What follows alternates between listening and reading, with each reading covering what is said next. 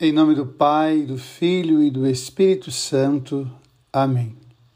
Segundo dia da nossa quarentena dos Santos Anjos. O anjo do Senhor anunciou a Maria e ela concebeu do Espírito Santo. Ave Maria, cheia de graça, o Senhor é convosco. Bendita sois vós entre as mulheres, e bendito é o fruto do vosso ventre, Jesus.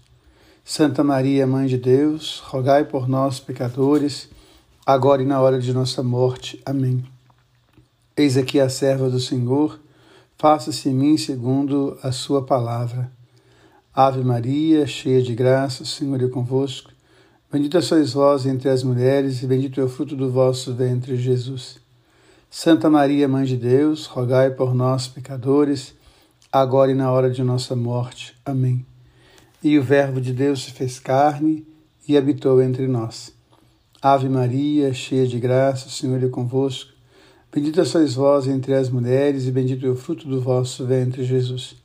Santa Maria, Mãe de Deus, rogai por nós, pecadores, agora e na hora de nossa morte. Amém. Rogai por nós, Santa Mãe de Deus, para que sejamos dignos das promessas de Cristo. Amém. Infundi, Senhor, em nossos corações a vossa graça, nós vos suplicamos, a fim de que, conhecendo pela anunciação do anjo a encarnação de Jesus Cristo, vosso Filho, cheguemos pelos merecimentos de sua paixão e morte de cruz à glória da ressurreição. Amém. Nesse segundo dia, nós queremos refletir sobre a referência ou a reverência pela vida como dom de Deus. Conta a história do Corão, que é o livro sagrado dos muçulmanos, um texto muito profundo que nos ajuda a refletir a forma de vencer a soberba que nós falávamos ontem e a receita para reverenciar a vida e o cuidado com toda a vida como dom de Deus. Deus que nos criou a sua imagem e semelhança. O texto diz: E criamos-vos e demos-vos forma e dissemos então aos anjos: Prostrai-vos ante Adão. Todos se prostraram, exceto Iblis. Perguntou-lhe Deus: Que te impede de te prostrar quando tal é a minha ordem? Respondeu: Sou superior a Adão. Criaste-me do fogo e a ele criaste do barro. Então, essa palavra, resposta do anjo, né, ele não reverencia a vida. Todas as vezes que nós não reverenciamos a vida e toda a vida como dom de Deus, nós nos tornamos demoníacos. O anjo que era cheio de luz, o anjo que era cheio de bênção acabou se perdendo. Então, esse convite que a palavra nos faz a rezar sobre isso nesse segundo dia. Queremos rezar com os anjos de Deus que cuidam da vida, sejam eles católicos ou não.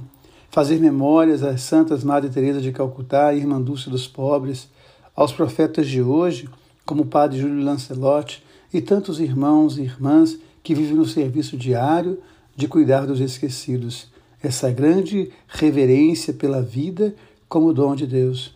Jesus disse no Evangelho de Mateus 25 que quando o Filho do Homem vier no juízo final, chamará os justos para a sua direita, para o seu reino, aqueles que serviram, que deram comida aos famintos, água aos sedentos, vestes aos nus, acolhida aos desabrigados, carinho e cuidado com os deserdados deste mundo.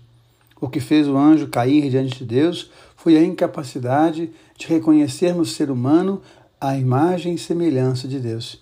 Que essa quaresma nos ajude a pensar e refletir sobre essa realidade de tantos irmãos e irmãs que se tornaram invisíveis diante de nós. O nosso exercício espiritual de hoje, a nossa, o nosso jejum, será o jejum da caridade, fazer um gesto de carinho com quem precisa e pensar em que eu posso fazer para melhorar a vida da minha comunidade.